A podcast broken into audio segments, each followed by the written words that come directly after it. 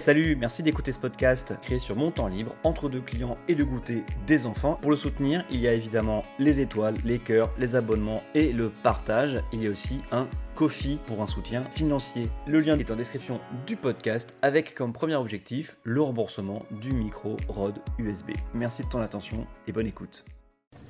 Si vous me suivez sur Twitter, vous avez vu que j'ai acheté et lu le dernier livre de Juan Branco, Abattre l'ennemi.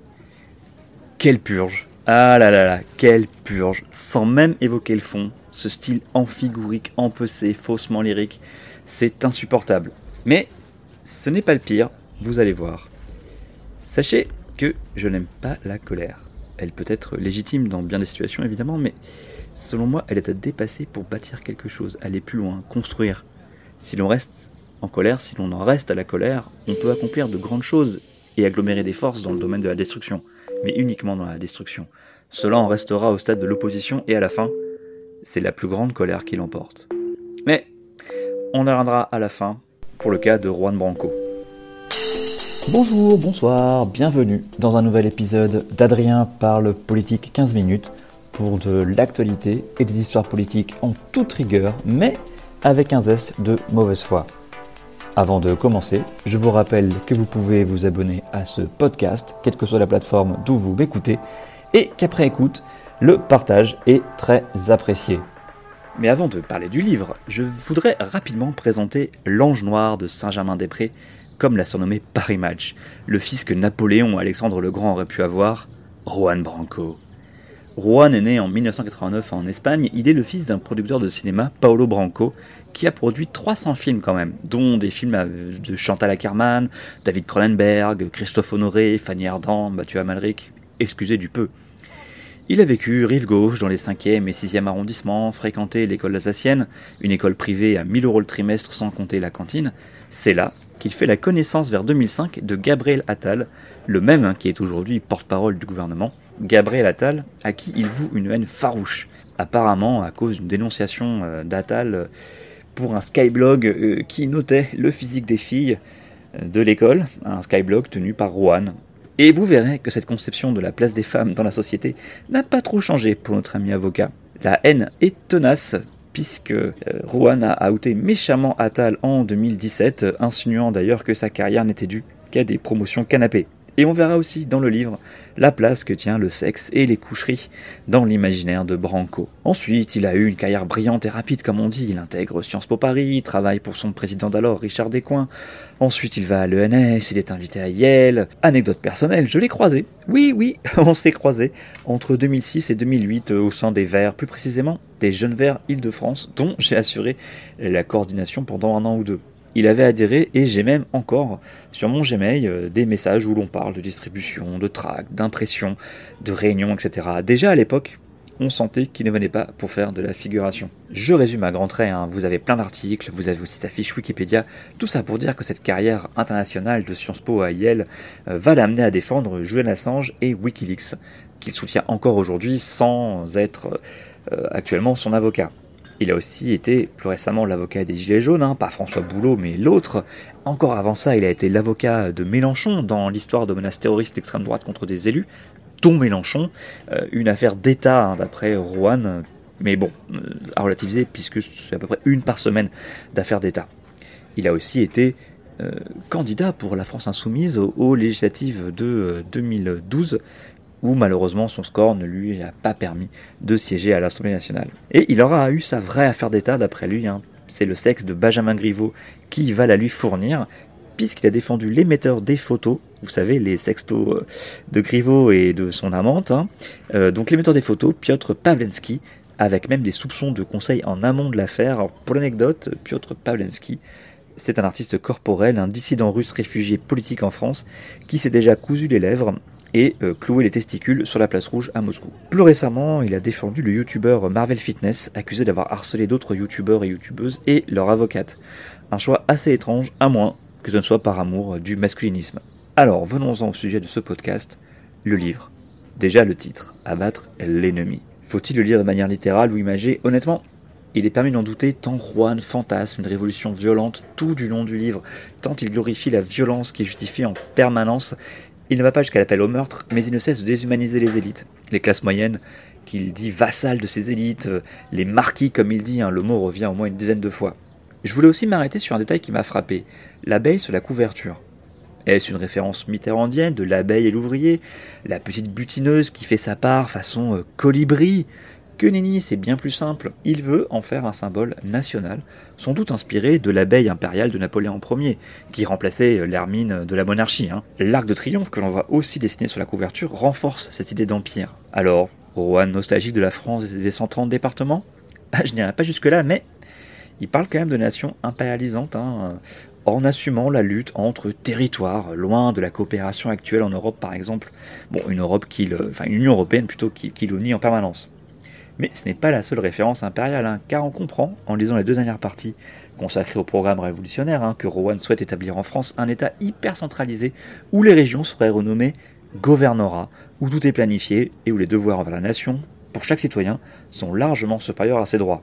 Mais on y reviendra à la fin. D'abord parlons du livre. Passons rapidement sur le prologue. C'est une suite de petits paragraphes, tout en insinuations pas toujours évidentes pour qui n'est pas hyper calé dans l'univers foisonnant de Juan Branco. C'est un peu comme si vous manquez un Avengers, vous voyez, c'est dur de comprendre le suivant à 100%. Là c'est pareil, et ça continue plus loin. L'auteur, est-ce qu'on peut l'appeler ainsi, euh, fonctionne beaucoup en autoréférence, comme un vulgaire youtubeur à 400 000 abonnés. Il cite même une fois comme preuve de ce qu'il avance son propre livre, Crépuscule. Alors quelques extraits hein, quand même, euh, pour vous initier euh, au Brancoverse. Alors déjà, page 14. Alors que le confinement avançait, les visites amicales se sont succédées. Des missi dominici s'enquéraient de mes attentions. Un dossier pénal était agité. De petits mots m'étaient adressés. Des poursuites suggérées, comme pour m'intimider. Une femme, au milieu de la nuit, me susurrait. J'ai été envoyé. L'amour devenait l'outil pour me menacer. Moi qui m'étais toujours offert sans penser, l'on tentait de m'abattre sur ce que, de plus précieux, j'avais toujours su préserver. Alors on a aussi euh, page 17. Euh, on imagine mal ce que traverser l'écran peut susciter, ce que, après des années d'élevage intensif visant à faire de vous un petit marquis, ou, ce qui revient au même, un cerf de ces êtres avariés, s'émanciper peut susciter, ce que partir avec les clés du système qui vous a façonné jusqu'à la moelle peut impliquer, et ce à quoi les êtres qui jusqu'ici vous couvaient sont prêts pour vous le faire payer. Alors on a aussi la page 23, hein, où il réécrit euh, l'histoire des Gilets jaunes. Le 17 novembre 2018, des femmes et des hommes se voyant mourir préférèrent le faire aux portes de l'Élysée, au pied de ceux qui, par succession d'erreurs et d'intentions, de compromissions et d'absence de sincérité, de mensonges et de corruption, les avaient épuisés, renonçant à la peur et à la domesticité, pour que leurs maîtres sentissent une fois l'odeur des cadavres qu'ils produisaient. A aussi page 27. Ah, le temps est compté, ai-je donc pensé, alors que le cercle du néant se resserrait, et que la question dernière qui se devinait était celle de la nature du projectile qui finalement mettrait fin au chemin emprunté. Mille petits plombs nous avaient criblés, mais je comprenais qu'il s'agissait maintenant de recevoir celle qui m'achèverait, non pas en tant qu'être, mais en tant qu'idée. J'avais la chance de m'être avancé avec la force de ceux qui n'ont rien et que l'on assimile à ceux qui ne sont rien. J'avais rompu tous les liens qui jusqu'ici m'avaient relié aux appareils de pouvoir existants. Je ne dépendais plus de personne. Il ne me restait plus qu'à écrire un livre qui permettrait enfin de faire un sort aux êtres qui m'avaient parrainé. Euh, hein quoi Pardon euh, Il dit avoir rompu tous les fils qui le lient à cette élite qu'il a vu naître, en, oubliant, euh, par exemple, cette conférence du 22 novembre 2019 euh, consacrée aux résistances et organisée en marge d'un festival de cinéma qui a comme directeur son propre père, hein, Lisbonne et Sintra Film Festival, le Lefest, pour sa 13e édition en 2019, qui avait lieu du 15 au 24 novembre. Un des invités était d'ailleurs Maxime Nicole, alias Flyrider, un gilet jaune, qui en a aussi fait un reportage pour QG, le média gilet jaune d'Aude Lancelin, qu'elle a fondé après son départ du Le Média. Ensuite, nous avons les chapitres, le cœur de l'ouvrage, qui sont construits, enfin, qui se veulent construits comme un cheminement. Comprendre, raconter, penser, se préparer, agir, frapper, gouverner. Le premier chapitre s'appelle donc Comprendre et je n'y comprends rien. Déjà, très vite, le style empoulé euh, à la Chateaubriand Discount finit par peser tout autant que les autoréférences. Car en fait, dans les deux premières parties, et en fait dans tout le livre, hein, le principal sujet, ce n'est pas la Cinquième République, ce ne sont pas les Gilets jaunes, ce n'est pas non plus Macron, non, le sujet principal, c'est Juan Branco, lui-même et encore lui, toujours, à chaque page. Ses études, ses passages médias, ses plans cul. Beaucoup de name dropping, de noms, de lieux plus ou moins réputés et prestigieux, écoles, restaurants, brasseries, palais de pouvoir. Il en jette. Une constante aussi, lui seul voit, devine, saisit les implications et les faux semblants, tout en valorisant ses actions, et en se mettant au centre de tout ce qui arrive. Ainsi, page 117, il raconte une sauterie où nul ne l'obligeait à aller, mais où il s'est sacrifié pour une femme encore, le pauvre, pour l'inauguration d'une boutique Louis Vuitton, place Vendôme. L'ultime épisode de mon dégoût intervint quelques semaines avant l'explosion du mouvement, lorsqu'invité à l'inauguration de la boutique Louis Vuitton place Vendôme par une grande dame qui craignait la solitude que ces endroits charriaient, je me retrouvais entouré de journalistes achetés et de clients étrangers au cœur de ce qui avait un jour fait rayonner notre pays.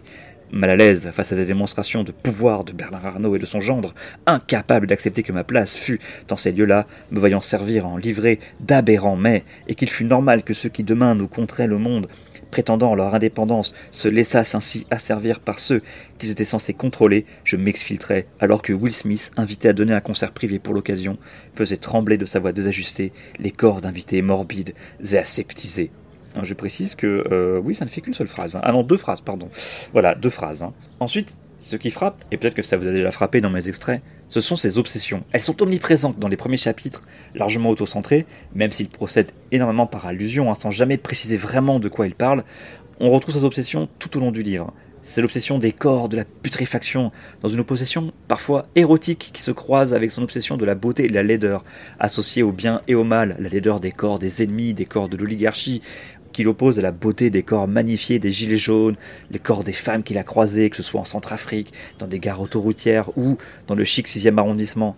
D'ailleurs, à la page 85, il m'en a fallu rencontrer des êtres pour me sentir en mesure d'à mon tour parler. Des enfants de Bozoum massacrés parce que l'armée française avait décidé de les utiliser dans le cadre d'une opération de communication qui échouerait, au chèque de Dubaï, Al Maktoum, dans le cadre de l'une de ces fêtes somptueuses organisé sur les dunes de son émirat, séducteur invétéré, cherchant le contact des cavaliers d'une discipline, l'endurance, qui le maintenait dans l'illusion d'un lien avec son passé, des riches héritières du 6 arrondissement, enfin, incapables d'aimer, malgré des corps qui criaient le besoin d'une chaleur et d'exutoire que nulle part elles trouvaient en leurs immenses appartements désincarnés, aux gloires aimantes qui, de Montfermeil à Clichy-sous-Bois, sous les décombres des misérables et de Ziad et Bouna, survivaient autarciques, ouvrant leurs portes chaleureusement aux étrangers qui, de passage, cherchait hospitalité.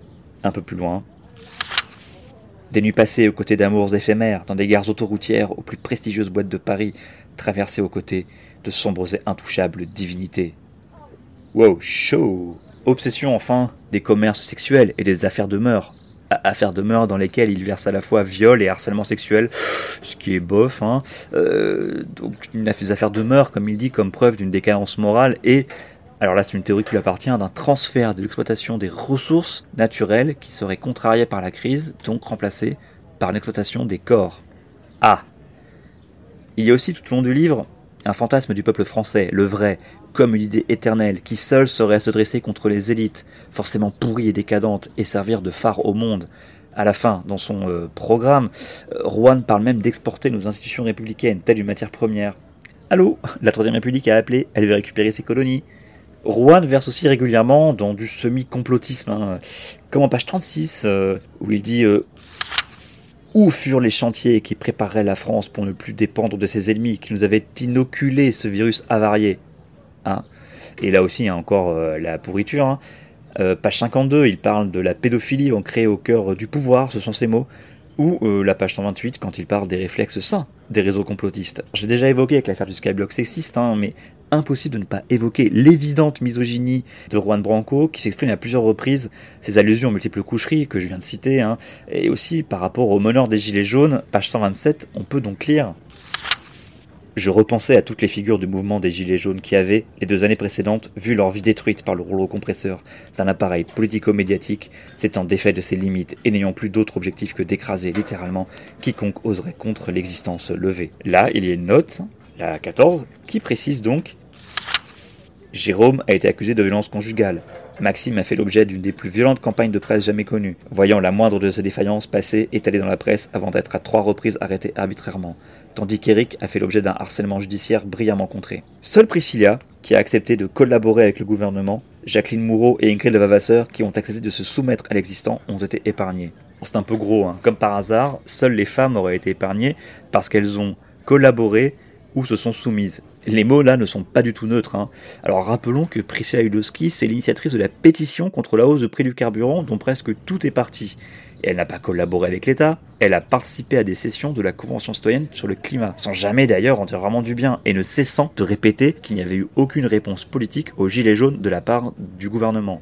Jacqueline Moureau, elle est la figure d'une des premières vidéos du mouvement à plusieurs millions de vues sur Facebook pour la mobilisation du 17 novembre. Elle a ensuite pris du recul, hein, après notamment des tombereaux d'insultes et de menaces de la part, y compris de gens au sein du mouvement des Gilets jaunes. Quant à Ingrid Levavasseur, celle qui sans doute est allée le plus loin en politique, elle a été menacée de viol et de mort en annonçant monter une liste pour les européennes jusqu'à ce qu'elle abandonne.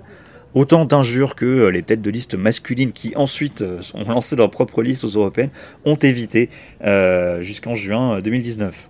On se demande bien de quoi elles ont été épargnées franchement. Ensuite, nous avons trois chapitres. Penser, se préparer, agir avec beaucoup de redites et de redondances. À croire qu'il s'est mal relu et que l'éditeur ne s'est pas donné cette peine. Ce qui expliquerait les nombreuses coquilles. Hein. Il continue à réécrire l'histoire des Gilets jaunes, un mouvement, rappelons-le, parti d'une contestation de la hausse du prix du carburant, avec succès, hein, transformé ensuite en fourre-tout idéologique sans cohérence. Là, attention, je donne mon avis. Mais ce qui fait la réussite d'un mouvement social, en général, c'est sa simplicité et sa cohérence.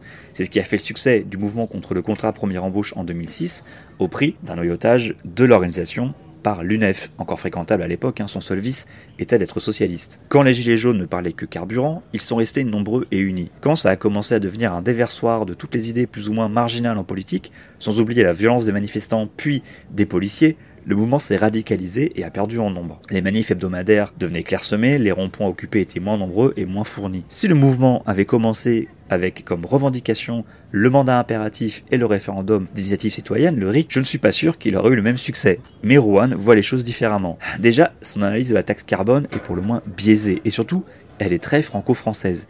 Il y voit uniquement une manière de financer le CICE, des élites qui se protègent pour financer, grâce à cette taxe, la transition écologique uniquement pour leur propre confort. La pollution, l'environnement, le réchauffement climatique, non, non, non, ce ne sont que des excuses. C'est finalement une réflexion très vieille gauche hein, que je pensais euh, enterrer. Mais Rohan est-il de gauche à ce stade? Il est permis d'en douter et vous n'êtes pas au bout de vos surprises. Ensuite, il fantasme encore sur une convergence des luttes, une convergence assez large et qui ne serait pas sans danger pour les suites de sa petite révolution. Jugez-en plutôt, c'est aux pages 143 et 144. Cela requerra une capacité d'entente qui nous a jamais manqué, mais qu'il faudra cette fois organiser. Aux gueules cassées qui se retrouvèrent sur les Champs-Élysées les mois de novembre et décembre 2018, se lièrent les mains blanches de divers courants qui cherchaient à refonder notre politicité. Personne ne s'étonna de voir des royalistes s'immiscer dans cet espace de lutte ouvert par des prolétaires. N'était-il pas, après tout, aussi honni par nos ennemis que ces derniers? En cette rencontre apparaissait comme un retour du refoulé où, comme en tout moment historique, l'hésitation pointe, et où toute éventualité redevient autorisée. Sacré Louis XX Tous savaient que là ne résidait pas l'orientation naturelle des Gilets jaunes, qui pourtant autoriserait que l'on portât cette expression politique à leur côté, l'acceptant pour peu qu'elle acceptât de les accompagner. Cette collusion qui vise se rencontrer mille mouvements et autant de pensées ne fut pas le fruit du hasard. Face à l'échec d'un mouvement modèle politique, il y avait sens pour certains à tenter de revendiquer la valeur du modèle qui s'y opposait, qu'il fût fasciste, autonome ou royaliste, pour peu qu'il se montrât en capacité de rassembler des parts d'une nation éclatée. Ah, ok. Un peu plus loin, page 153, il se laisse même aller à la nostalgie d'un passé traditionnel sans force issu des énergies fossiles. Ils ne sont pas si distants qu'on voudrait le croire, ces êtres qui, en France même, dépendaient, encore tremblants, de ce que la nature capricieuse leur octroierait année après année. Faute d'engrais azotés et de flammes durables, ils vivaient et mouraient, se reproduisaient au rythme de puissance supérieure, que l'on disait alternativement divine ou naturelle, L'homme, ainsi, s'organisait autour d'édifices symboliques qui se référaient et se soumettaient à ses puissances. Les religions, hiérarchisant sa société sur le fondement de principes que les modernes se seront trop simplement contentés de combattre et d'oublier, sans comprendre ce qui, à notre passé, quelle que fût notre volonté, nous liait, et ce qui nous était requis de connaître et de transmettre de ce passé pour avancer sans sombrer. Juste après, il érige l'impératif écologique comme un remplaçant des impératifs de survie de l'espèce qui auraient inhibé les mouvements sociaux de l'époque pré-industrielle. Ah bon? Je sais pas, juste là, comme ça, là, euh, de mémoire, euh, Cromwell, 1789, euh, les innombrables jacqueries et différentes révoltes sur toute la planète au cours de l'histoire, c'est du flanc. Une théorie historique qui, hélas, il exposera pas plus en détail. Une fois dans le livre, je suis d'accord avec lui, C'est sur la névrose présidentielle qui expose en page 170. Hein. La névrose présidentielle qui amène quiconque se voit pris du désir de politique en ce pays à ne l'envisager qu'en rapport avec la magistrature suprême suscite des effets délétères bien connus. Elle amène nos représentants à se croire porteurs des qualités suffisantes pour subvertir les insuffisances structurelles du système et, par leur seul génie, le dompter. La radicalité de l'élection éponyme réside non seulement en la fantasmatique puissance qu'elle octroie à son vainqueur, mais aussi en l'adhésion naturelle qu'elle produit non pas tant au sein des populations que des institutions qu'il reviendra dès le lendemain de son élection au nouveau père de la nation de transformer ou de dominer. Bon, alors il y a le style, hein, mais euh, bon, à peu près ça, oui. Mais bon, quatre pages plus loin, il appelle Pépouze à l'insurrection armée. Nous l'avons dit, il y a 15 millions d'armes en circulation au sein de la société, et l'État et ses gouvernants se sont montrés bien heureux que nous ayons eu la décence qui leur manquait en nous refusant de mobiliser cet arsenal qui, par et pour le peuple, aurait pu s'éveiller.